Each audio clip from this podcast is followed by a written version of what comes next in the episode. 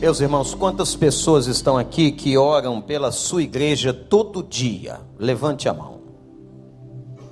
Estou vendo muitas mãos levantadas e quero pedir a você que não pôde por honestidade levantar sua mão, que você insira nas suas orações todo dia a sua igreja. A igreja que Deus lhe deu, onde você ouve a palavra, os filhos de muitos são educados religiosamente aqui também.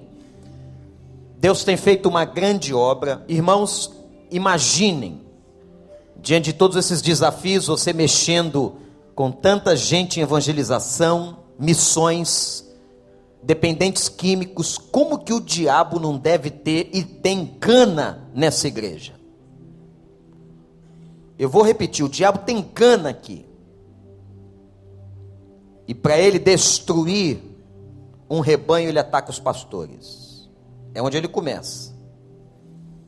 Você tem que clamar muito pela vida da sua igreja, dos seus líderes, dos seus pastores, como diz a palavra. Mas a Bíblia diz: resistir ao diabo, ele fugirá de vós. E diz ainda em Tessalonicenses: orai sem cessar que vocês possam cobrir toda a liderança com oração, que vocês possam estar sempre clamando diariamente por todos nós. Pai, eu te agradeço a vida desta igreja, toda a obra que ela tem feito, Senhor. Esta obra é nossa, esta obra é tua.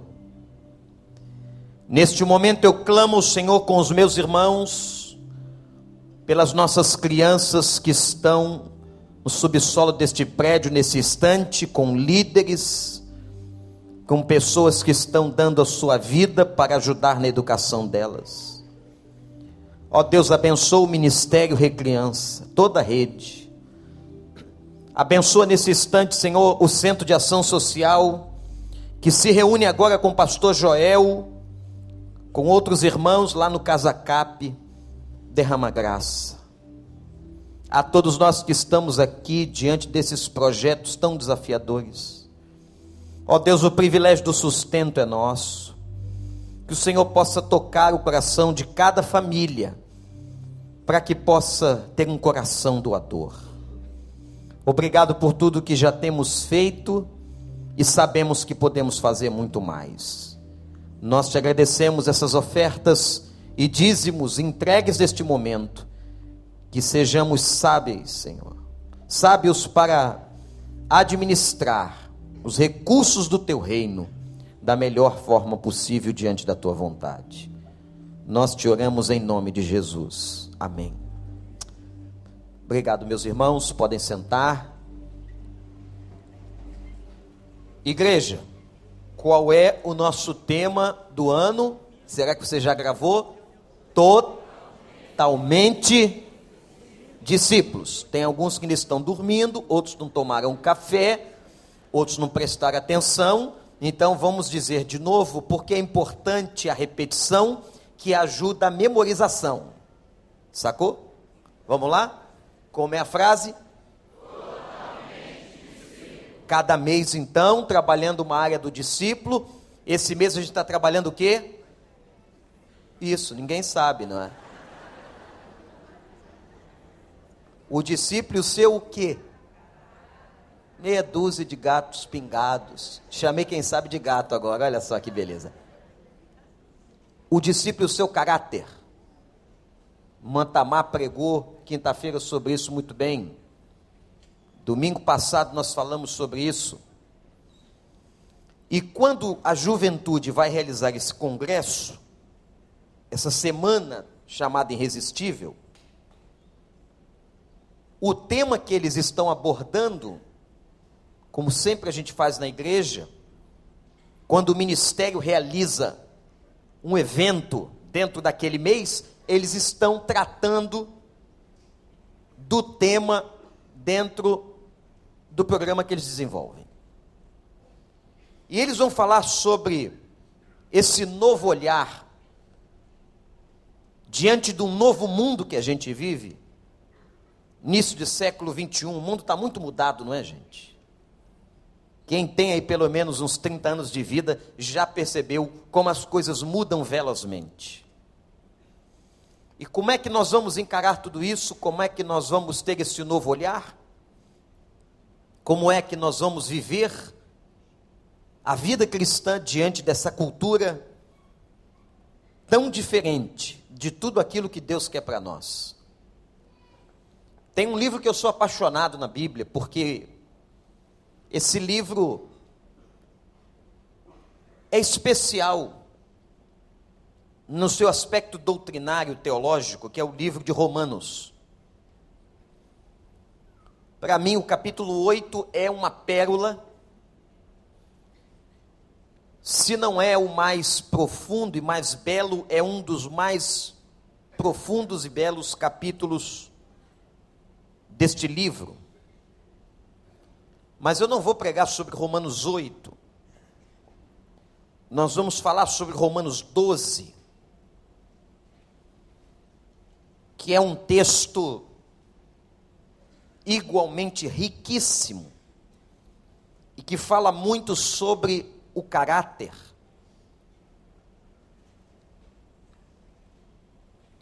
Então vejam agora o livro de Romanos. Se você tiver uma caneta, quiser anotar algumas coisas, a gente sempre deixa um papelzinho aí perto da sua bolsinha, à frente da sua cadeira, que você pode fazer isso.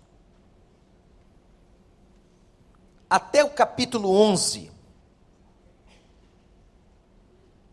você tem aqui uma enciclopédia teológica. É claro que Paulo não escreveu teologia, e nem era esse o propósito para nós, se torna uma das maiores expressões sobre Deus, fundamentos doutrinários, uma visão de quem Deus é, uma visão de como ele agiu no meio do seu povo e do mundo. Então, a, até o capítulo 11, nós temos aqui uma grande enciclopédia teológica, uma carta profunda e belíssima. Aos novos convertidos, por exemplo, eu lhes recomendo a leitura de Romanos 5 e 6, especialmente o capítulo 6. A partir do capítulo 12, Paulo então entra em vários conselhos práticos. Capítulo 12 começa Paulo falando sobre santidade, sobre vida com Deus. Ainda no capítulo 12, ele fala sobre a igreja, a importância da igreja. Dentro ainda do capítulo 12, a partir do versículo 9, Paulo fala sobre o relacionamento entre os irmãos de fé. E tudo muito prático. No capítulo 12, tanto ele falando sobre santidade, quanto igreja e também sobre relacionamentos, ele é muito prático na sua abordagem. Já no capítulo 13, ele fala de um tema interessantíssimo, que diz respeito às autoridades, como que nós devemos nos portar diante das autoridades. Também no capítulo 13, conselhos práticos sobre os deveres sociais de um crente. A importância dos deveres sociais. E ele termina o capítulo 13 falando de conduta moral. Como que nós devemos moralmente nos comportarmos na sociedade. No capítulo 14 de Romanos, Paulo vai falar sobre aqueles que são fracos na fé. E ele diz que é um grande número de pessoas mais fracas na fé. E ele vai tratando sobre isso. E termina a carta aos Romanos falando do seu ministério entre os gentios e do seu grande desejo de visitar a igreja romana, a igreja que estava na capital do império, e o capítulo 16 é cheio de saudações finais. É uma carta bela e rica Eu quero, neste momento, usar um pedaço que é muito conhecido, clássico, que está em Romanos 12, para que Deus possa nos abençoar e nos edificar. Versículo 1 e versículo 2 de Romanos 12. Vejam, pastores Marcos e Miqueias, como tem a ver com o tema que vocês vão abordar, deste novo olhar sobre este mundo novo. Quando Paulo diz assim: Portanto, irmãos, eu rogo-lhes pela misericórdia ou pelas misericórdias de Deus, que se ofereçam em sacrifício vivo, santo e agradável a Deus. Este é o culto racional de vocês. Não se conformem ou não se amoldem ao padrão deste mundo, mas transformem-se pela renovação da sua mente para que sejam capazes de experimentar e comprovar a boa, agradável e perfeita vontade de Deus, que Ele nos abençoe. Riquíssimo. Dá para fazer uma série de conferências aqui. Eu quero destacar desses dois versículos três palavras que eu julgo serem as palavras centrais desses dois versos. A primeira palavra, irmãos, é a palavra sacrifício. Paulo está convocando os crentes a apresentarem os seus corpos em sacrifício vivo. Por que que Paulo está falando do corpo? Toda vez que você lê uma passagem bíblica, existe um contexto, um pano de fundo por trás. Naquela época, influenciados por uma cultura helenista, isto é, uma cultura grega, as pessoas tinham o um entendimento de que elas precisavam cuidar da alma e o corpo poderia fazer o que quisesse. Paulo então está aqui falando de uma outra forma e mostrando que o homem é uma unidade. Eu não posso cuidar da minha alma e deixar o meu corpo viver a sua carnalidade, como pensavam os gregos. O apóstolo Paulo então usa a ideia do sacrifício uma ideia, irmãos, muito própria naquela época, porque não apenas o judaísmo, mas outras religiões. Vocês sabem que nos dias do Novo Testamento, várias religiões permeavam as sociedades e, e as culturas. Todas elas falavam sobre sacrifícios de animais. Portanto, quando Paulo fala em sacrifício, ele está falando de um tema que todo mundo conhecia e entendia. Só que há uma diferença. Vejam a beleza e a profundidade da visão de Paulo. Certamente um dos homens mais inteligentes que a terra viu foi o apóstolo Paulo. Os teólogos certamente vão desejar e desejam um dia sentar em torno de Paulo, lá no céu, se Deus assim permitir, para conversar sobre muita coisa. Vai ser inteligente assim no céu. A diferença é que todos os sacrifícios das religiões, não só do judaísmo, eram sacrifícios em que matavam o animal, isto é, a continuidade do sacrifício era com o animal morto. O animal era morto num altar, o sangue espargido, depois aquele animal morto, sobre ele era feita uma limpeza e ele era queimado. A maior parte do sacrifício dos animais nas religiões eram sacrifícios com os animais mortos. Aqui não. O que, que Paulo está dizendo? Apresentem os vossos corpos como sacrifício vivo. Que interessante. A vida cristã é uma vida de sacrifício vivo, com uma diferença importantíssima. Eu não faço sacrifícios para ser salvo, porque o sacrifício para a salvação, quem fez foi Cristo, e já está feito e é suficiente. Louvado seja o nome do Senhor.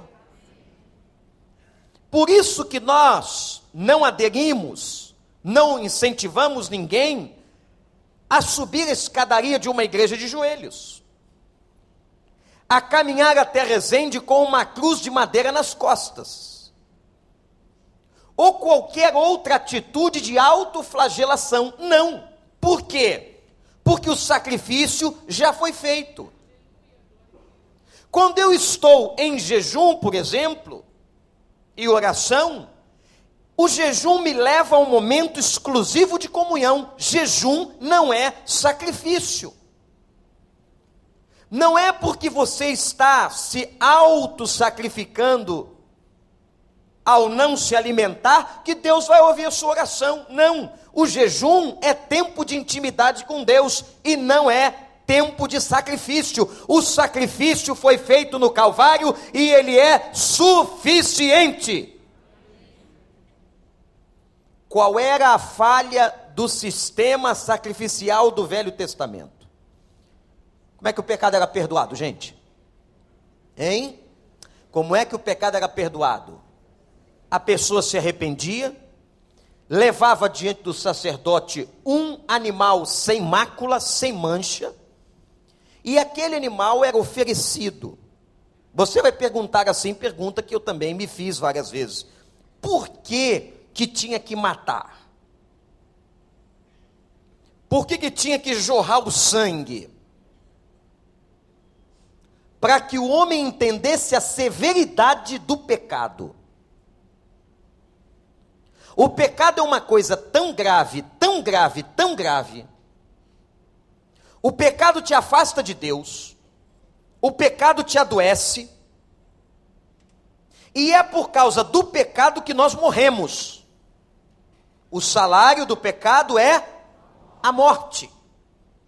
O pecado é um assunto tão sério, e tem crente hoje que não leva o assunto a sério, peca deliberadamente, planeja o pecado, repete, sem qualquer sentimento de culpa. O nome disso é mente cauterizada.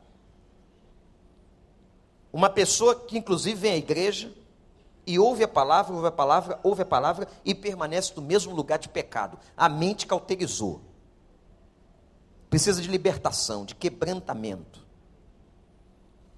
Porque o pecado era um assunto tão sério, era tratado com sangue. Não devia ser fácil pegar um cordeiro e pegar um cordeiro no laço amarrado,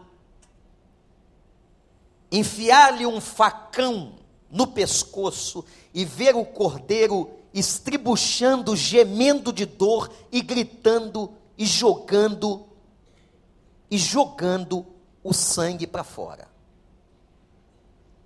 Ou vocês acham que aquelas pessoas não sentiam dó, pena daquele animal?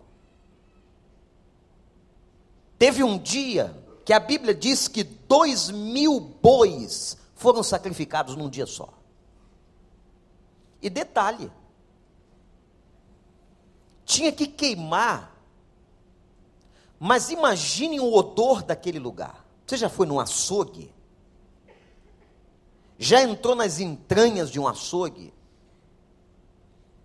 Imagina aquela carne de animal, aquele sangue espargido no altar, como aquele lugar fedia. E as moscas? O que Deus queria mostrar com aquilo? A podridão do pecado humano. Mas qual era a falha do sistema sacrificial do Velho Testamento? ele era um sistema repetitivo. Toda hora tinha que se pedir perdão de pecados e tinha que se repetir o ato. Uma vez por ano, o sumo sacerdote entrava no templo, no Santo dos Santos, e oferecia um animal pelo pecado do povo, pelo pecado coletivo, porque havia o pecado individual e havia o pecado coletivo.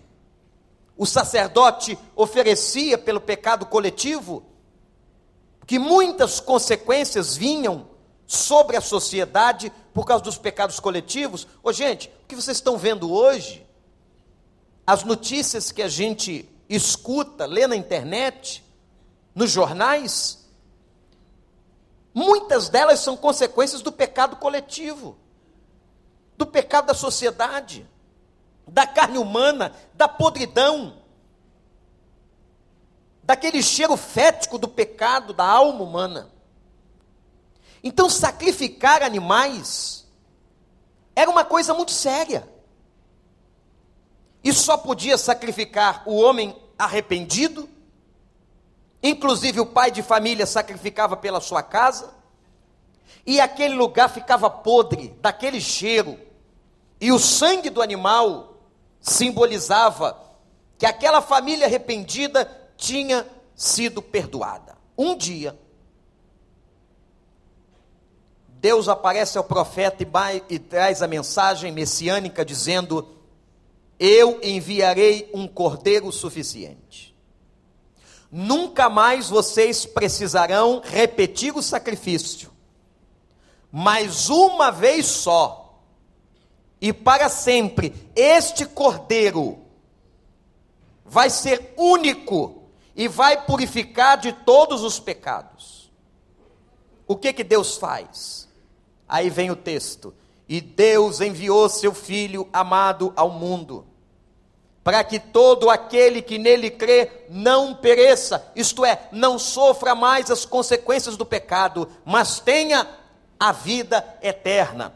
Quando João Batista viu a Jesus pela primeira vez, ele disse: Eis o Cordeiro de Deus.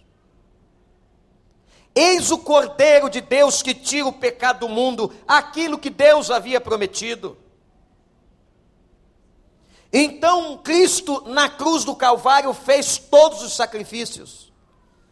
Por isso a salvação é pela graça e é de graça. Nós não precisamos mais fazer alto sacrifício. O Senhor já fez por nós. Aquela cruz seria nossa, aquela cruz é, era minha e sua por causa dos nossos pecados, mas ele, diz a palavra, não tendo pecado uma vez sequer, carta aos Hebreus, se fez pecado por nós. Os nossos pecados, as nossas doenças, as nossas enfermidades recaíram sobre ele na cruz, ao ponto dele entrar em agonia total e dizer: Eli, Eli, lama sabachthani, Deus meu, por que me desamparastes? Deus não o desampara, mas Deus, Deus, naquele momento, não podia suportar o pecado sobre o seu filho, e ele sente e ele experimenta a sensação de ausência.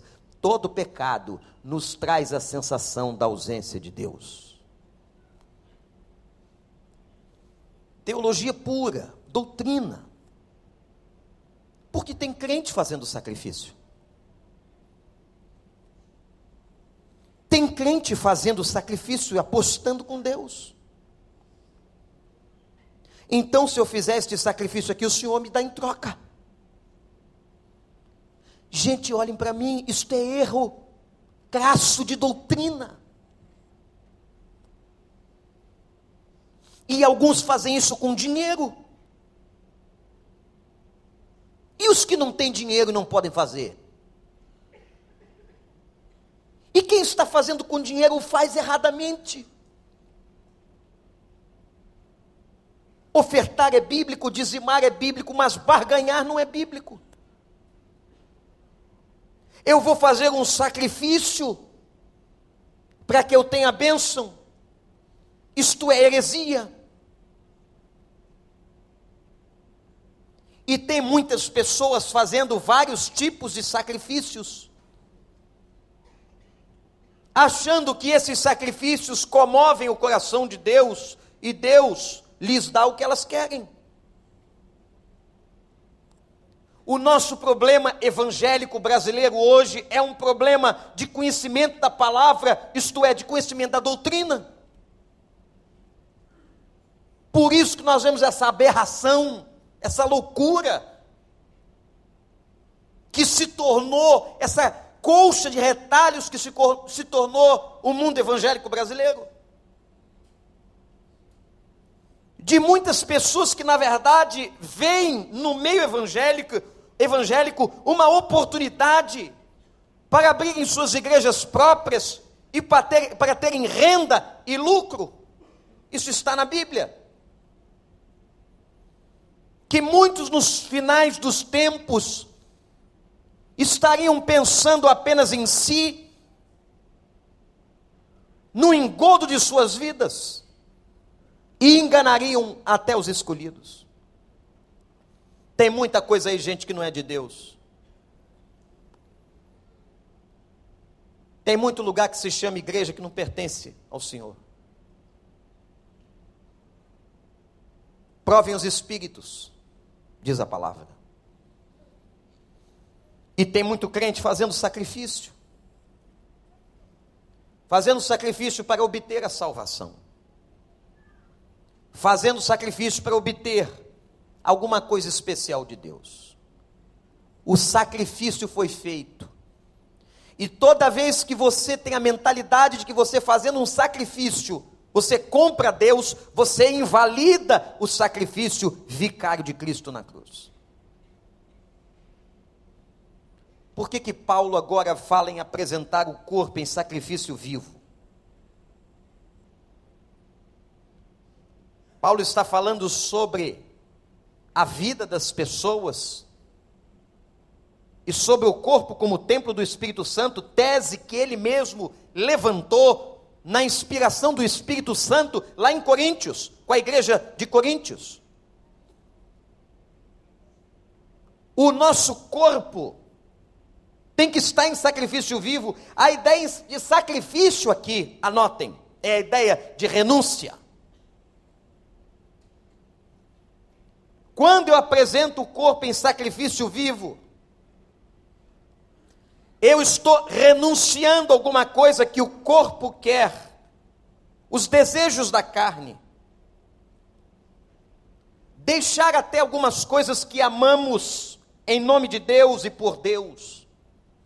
Você tem vontade de fazer uma coisa? Sua carne pede para que você faça uma determinada coisa mas você sabe que Deus não se agrada, você já ouviu a palavra, já leu na palavra que aquilo não é da vontade de Deus, então você renuncia, você abre mão, isto é o sacrifício vivo do corpo. Às vezes, renunciar uma amizade que está lhe fazendo mal, perder um contrato de negócios, porque aquele contrato de negócios te levaria ao pecado deixar de ganhar dinheiro para ser justo e honesto diante de Deus em alguns momentos, em alguns aspectos da vida. Isto é sacrifício vivo. Apresentem a vida de vocês em sacrifício vivo. Eu rogo-vos, pois irmãos, é um clamor. Paulo está dizendo assim: pelo amor de Deus, pelas misericórdias de Deus, que a vida de vocês que o corpo de vocês seja apresentado a Deus em sacrifício vivo. E atenção, quando a vítima era entregue no sacrifício, a vítima ficava completamente submissa ao que a sacrificaria. Quando você entrega a sua vida em sacrifício vivo a Deus, você está completamente colocando o seu corpo, a sua vida, debaixo do Senhor, da autoridade soberana de Deus. Você se coloca como verdadeiro servo. Apresentar o corpo em sacrifício vivo é se colocar como servo integralmente a mente, a boca, os atos, as atitudes, tudo e todas as coisas. Ainda falando do sacrifício, que é a primeira palavra que eu estou destacando, Paulo diz que tem que ser vivo e mais duas qualidades: santo e agradável. Qual é a distinção de uma palavra para outra? O que significa? É vivo porque é sacrifício de gente viva. Gente que está viva, andando sobre a terra. O sacrifício é de gente viva. É santo porque é para Deus. A palavra santo no grego, no Novo Testamento, é separado. Eu sou santo por quê? Não é porque eu sou perfeito ou impecável. Eu sou santo porque eu fui separado para Deus. Quem aqui já foi separado para Deus? Foi entregue para Deus? Se colocou no altar de Deus? Levante sua mão. Aleluia! Você é santo. Não no, no, sentido canônico romano católico. Não, não é nesse sentido. Mas é no sentido que fomos separados para Deus. E o terceiro adjetivo que Paulo diz sobre sacrifício, ele tem que ser vivo, ele tem que ser santo e ele tem que ser agradável. O que é que Paulo está querendo dizer? Paulo se lembra agora que no momento em que aquela carne era partida do cordeiro no altar, depois ela era queimada. Aí, gente, é outro departamento. O cheiro de carne queimada, como a gente gosta. Uma picanha na brasa. Um churrasquinho bem feito. O vizinho está fazendo lá do lado sobe como cheiro suave as narinas da gente no outro prédio. Que inveja. Que vontade de se convidar.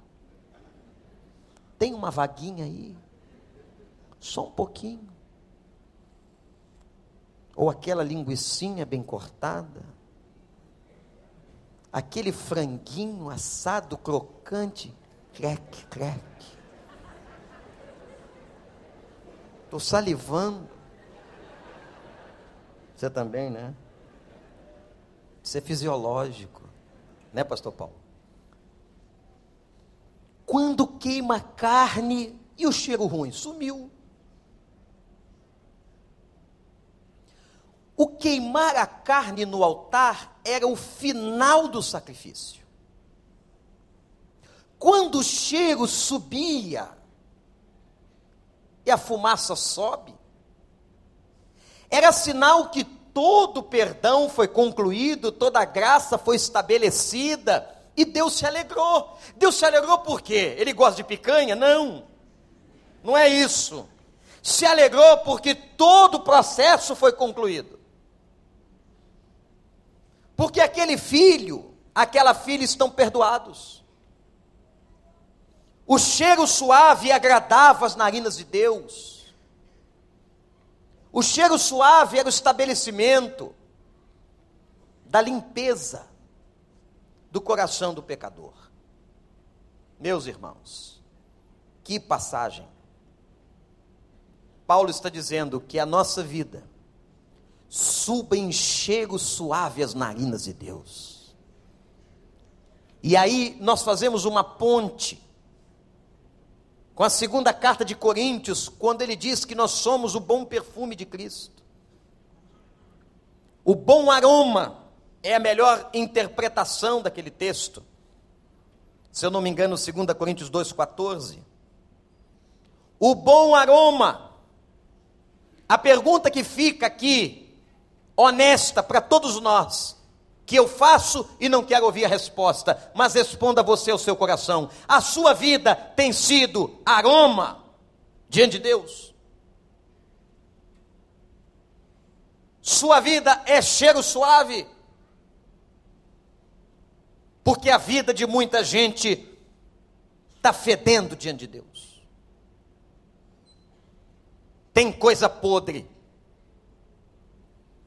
Paulo diz então: pelo amor de Deus e das misericórdias, apresentem a vida de vocês, o corpo de vocês, em sacrifício vivo, santo e agradável a Deus. E conclui esse verso, dizendo: Isso é culto. Esse é o culto racional. Porque tem gente, irmãos, que tem um conceito tão errado de adoração, que acha que adorar a Deus é a gente vir na igreja domingo, então a gente adora muito pouco, não é? Muito mal. Você sabe quanto tempo deve durar a adoração de uma pessoa? 24 horas. Em todo o tempo vocês sabiam que Deus é adorado 24 horas? Por isso ele criou os fusos horários para que toda a terra o glorifique. japonesinho agora está dormindo. Está lá na caminha dele. O japonês é pequeno, né? Daqui a pouco você está dormindo, o japonês está adorando. Por 24 horas o nome de Deus é honrado e louvado nessa terra. Adoração a Deus não é você vir aqui domingo de manhã, bater ponto para cantar. Não, isso aqui é o momento de adoração coletiva, de rever os irmãos, da comunhão. E a gente oferta ao Senhor um culto em coletividade. Mas eu adoro a Deus 24 horas por dia. Isso é o culto racional. Então eu estou indo para a escola, estou adorando a Deus. Estou entrando na universidade, estou adorando a Deus. Estou indo para o meu trabalho, estou adorando a Deus. Estou indo para o lazer, estou adorando a Deus. Está namorando sua mulher, está adorando a Deus. Veja bem, namorando sua mulher.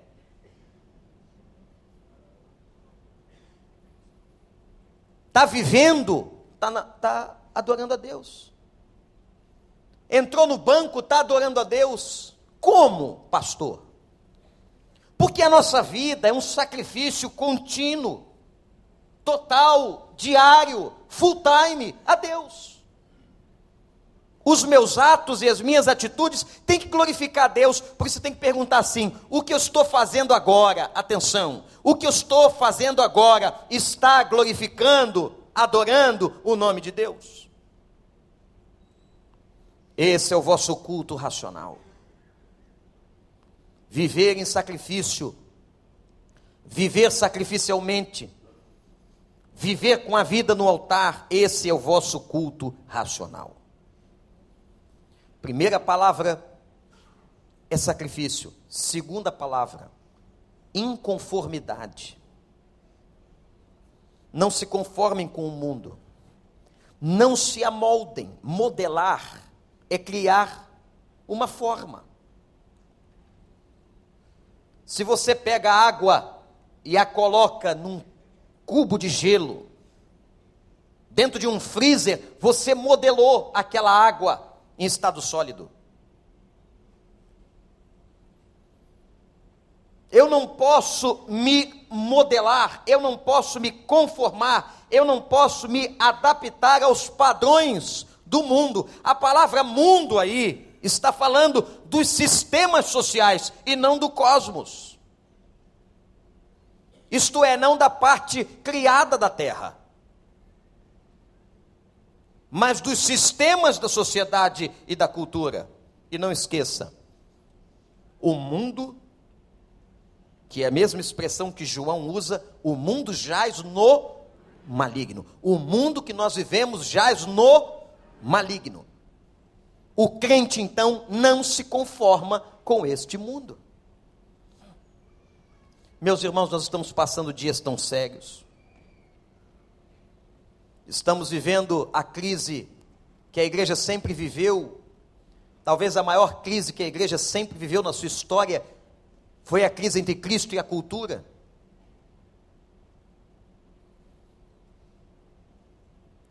Como ser crente no meio desta cultura? Como ser crente diante de valores tão diferentes?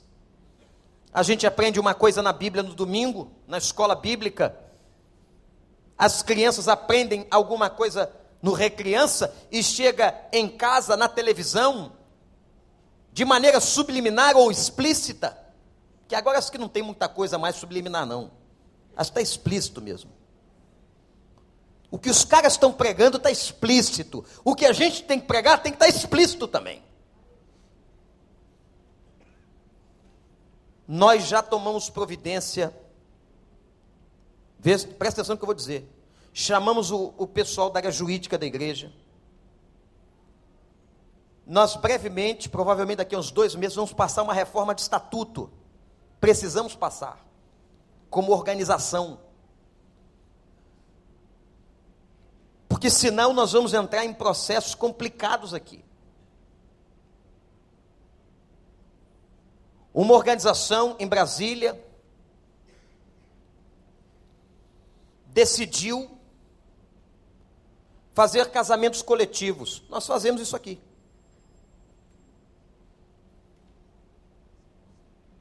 E uma pessoa estimulada por uma emissora de rádio ligou e disse assim: Eu quero também me matricular para o casamento. Eu, era uma mulher, e minha companheira. O atendente disse sim, eu não posso lhe dar uma resposta. Ele foi inteligente. Tem horas que não tem que se dar resposta, tem que esperar. Eu vou consultar o secretário, o diretor aqui, para ver se isso é possível, porque nunca fizemos. Cada vez que essa organização faz casamentos em Brasília, são cerca de 200 casamentos. Voltou com a resposta: nós não podemos fazer o casamento. Para quê? Isso foi para toda a mídia. Escutei isso na CBN Rio de Janeiro. Foi um alvoroço. Os movimentos começam agora a pressionar este organismo de Brasília. E o organismo não consegue segurar a onda e ontem declarou: estão abertas portas então para fazermos e efetivarmos os casamentos homossexuais. Anote aí, vai chegar na igreja. A grande perseguição moral que vamos enfrentar nos próximos dias é esta: termos que aceitar o que a cultura nos está impondo, porque hoje toda lei perversa e mal redigida em relação à homofobia vai nos pressionar. Pastores vão para a cadeia. Igrejas serão processadas. Anotem: uma perseguição se levantará. Até agora a igreja brasileira nadou em mares tranquilos. Mas a Bíblia diz que haverá um tempo de perseguição em que a igreja será apurada. Quando a coisa apertar, muita dessa gente aí que frequenta a igreja só para receber bênção vai desaparecer. É um bando de gente, muitas vezes frouxa, que não tem qualquer compromisso com Deus. Vem só para receber, Deus, receber bênção de Deus porque é mística. Só isso. Mas na hora que a coisa apertar, a perseguição vier, e aí, cara, você é o quê? Ah, eu sou também vai nadar com uma onda e vai desaparecer. E ficarão apurados na casa do Senhor e diante do Senhor aqueles que são fiéis à palavra. Isso é bíblico. E não pense que isso é tempo futuro, não. Isso é já. A igreja vai enfrentar essa crise moral, mas nós vamos ficar firmes na palavra. Nós cremos na palavra. Romanos capítulo 1. O Senhor criou homem, mulher e somos heterossexuais. Ponto. Acabou. Eu me recuso a fazer qualquer casamento dessa natureza, que contraria a palavra de Deus, mas nós temos que proteger o nosso estatuto.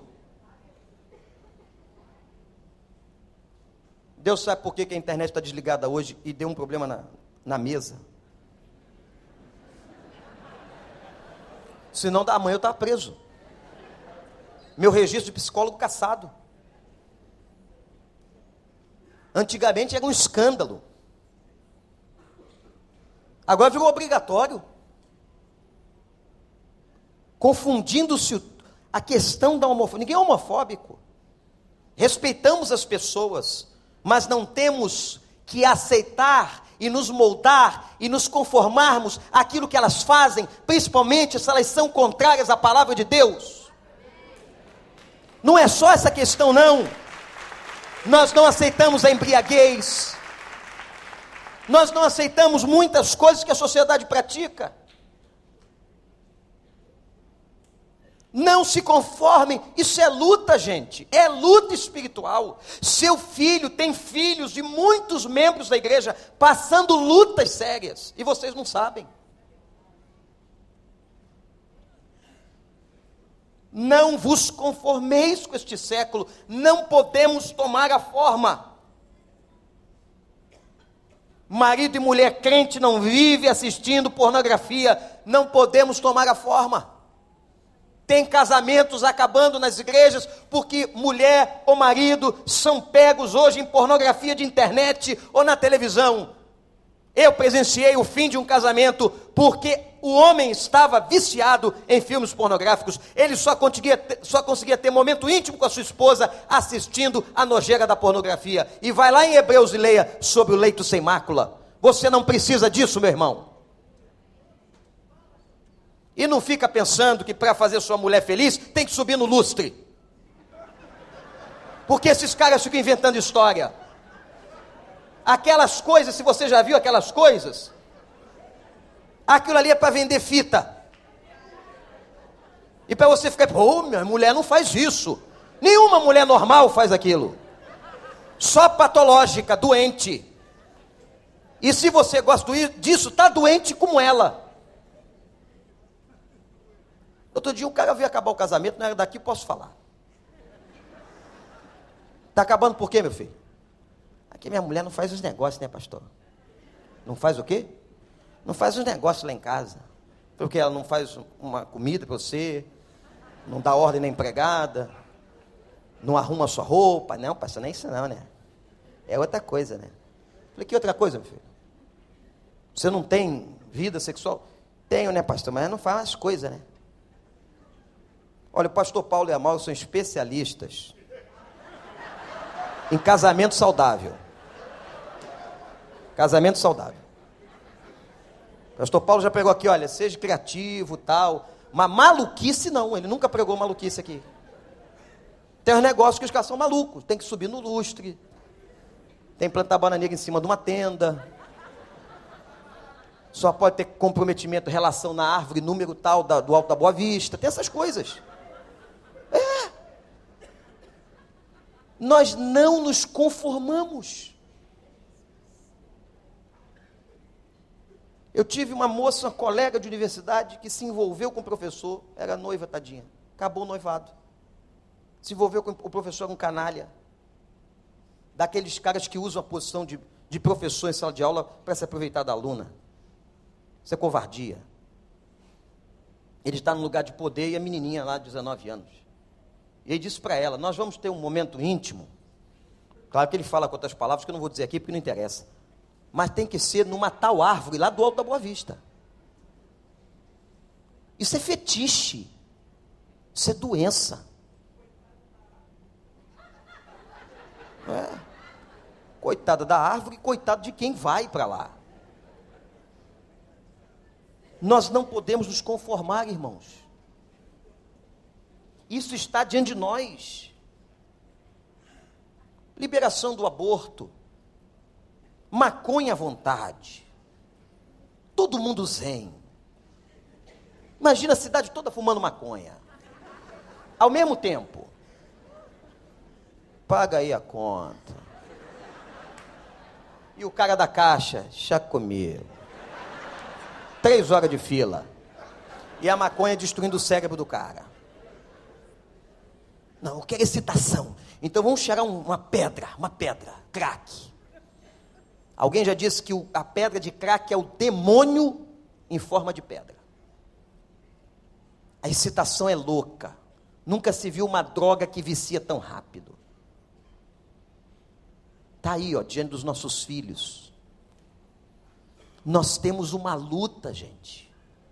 Não vos conformeis com este século Você, é empresário, homem de negócios, você não é o cara da balança fraudulenta. Contigo, balança fraudulenta não funciona. Você é de Deus.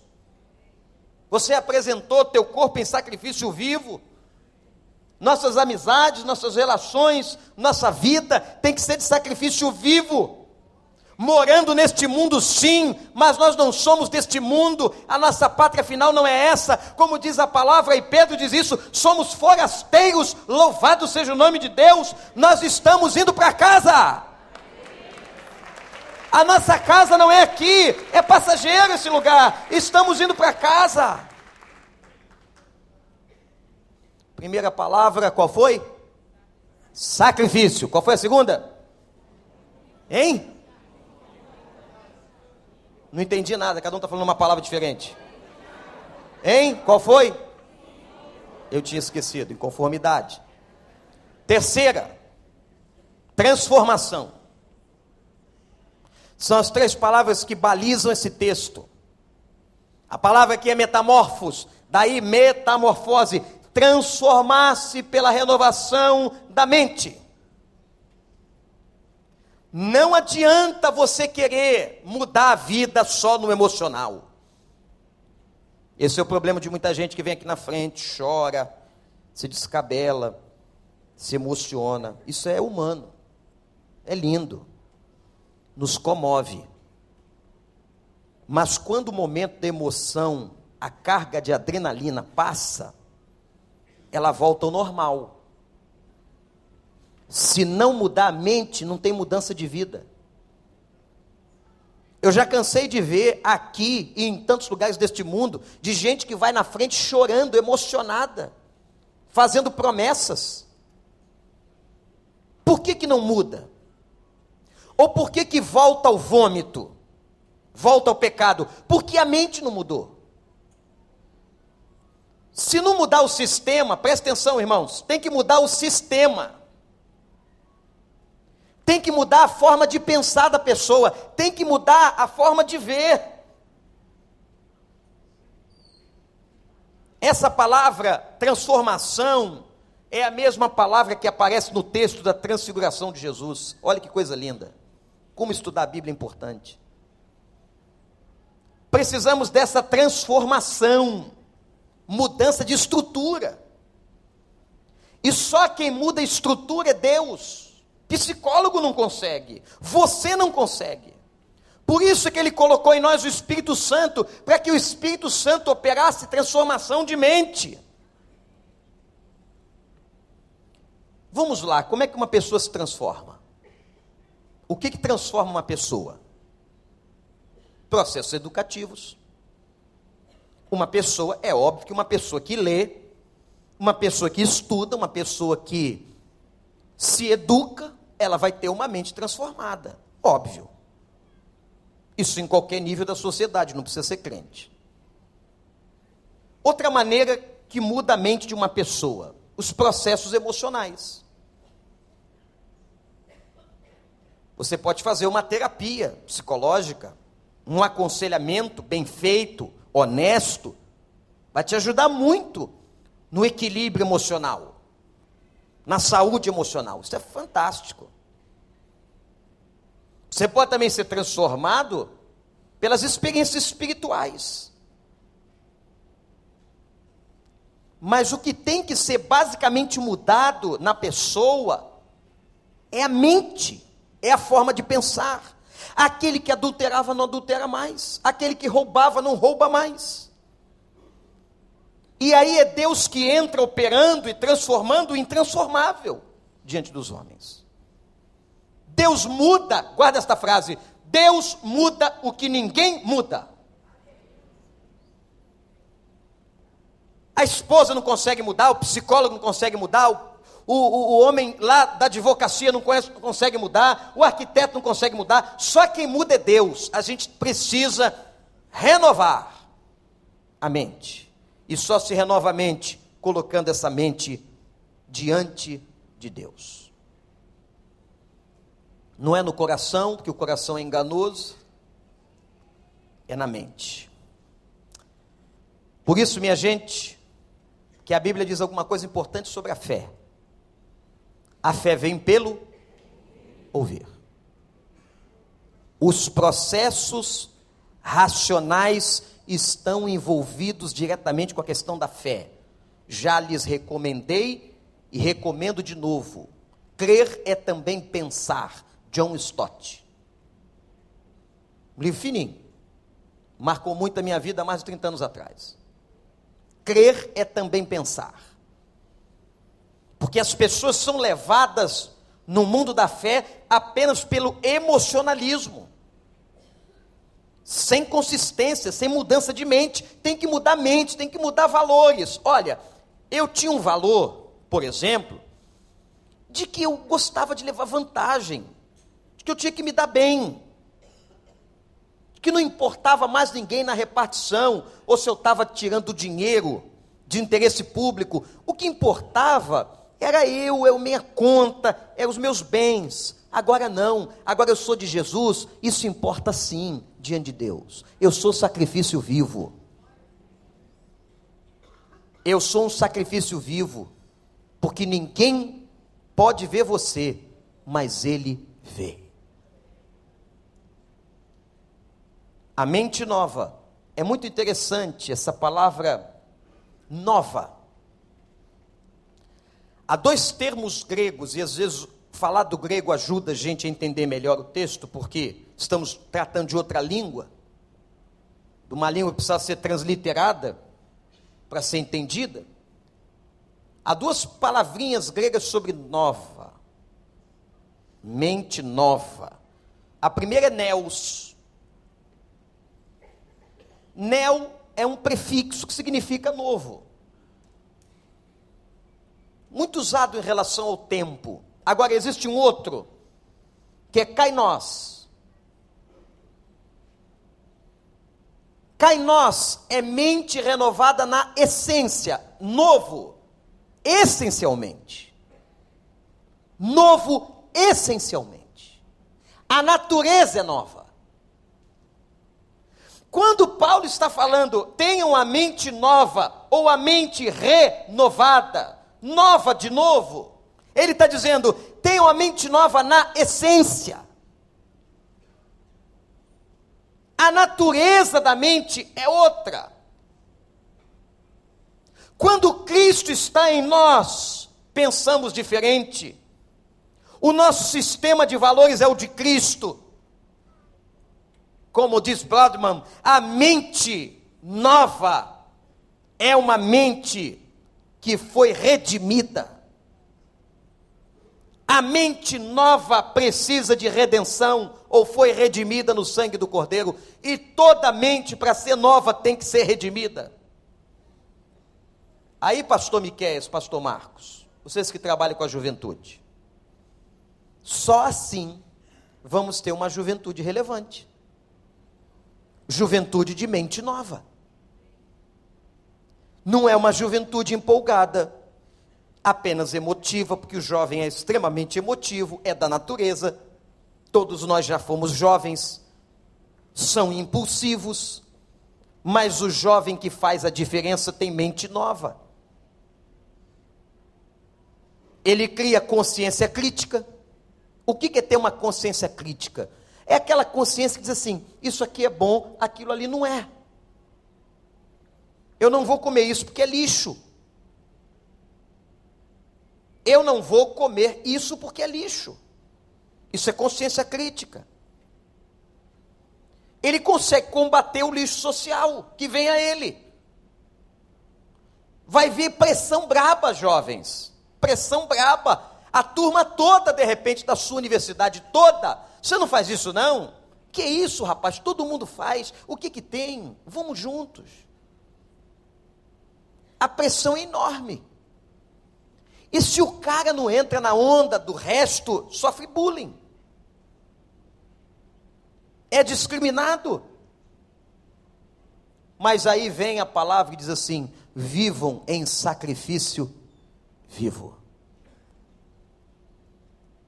Eu não vou fazer isso porque eu creio no Senhor. Eu não vou fazer isso porque eu amo a palavra.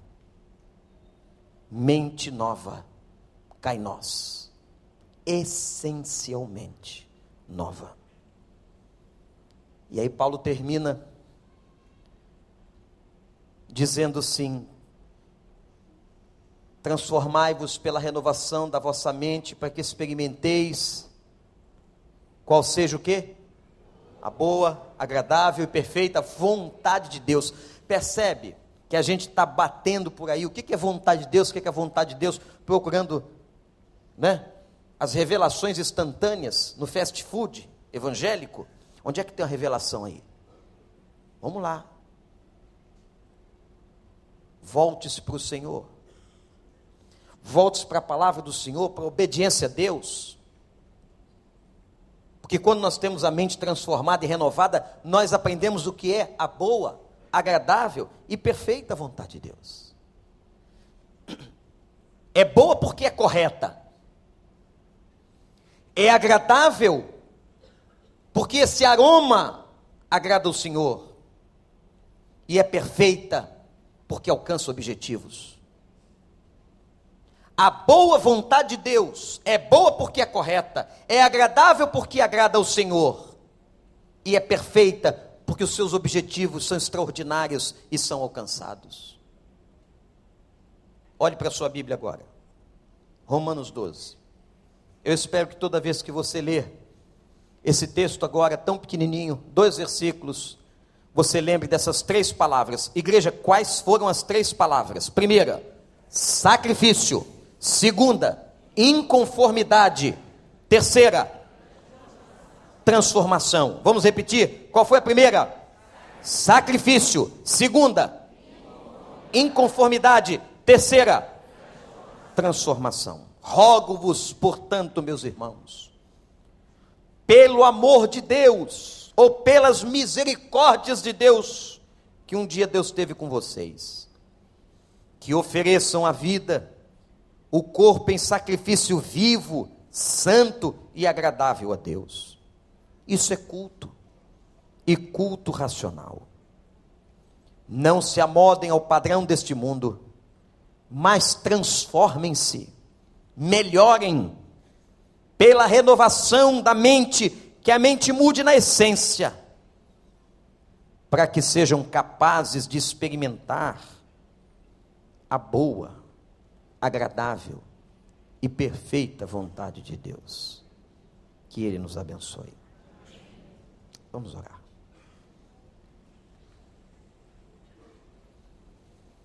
A gente só vai ter um olhar novo nesse mundo novo, louco, se cumprir o que está aqui nesse texto. Ore você. Ore.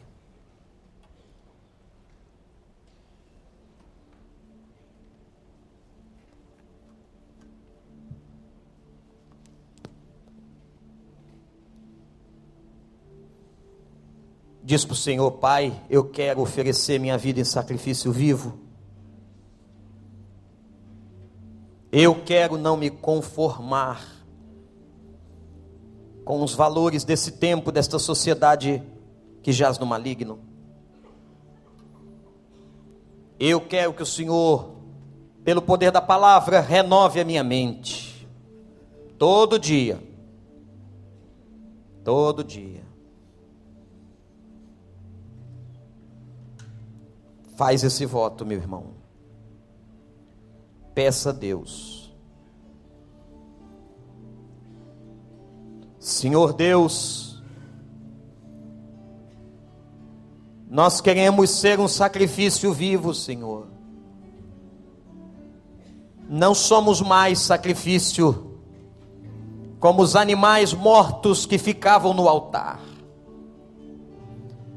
mas somos sacrifício vivo, andando nessa terra como sal e luz.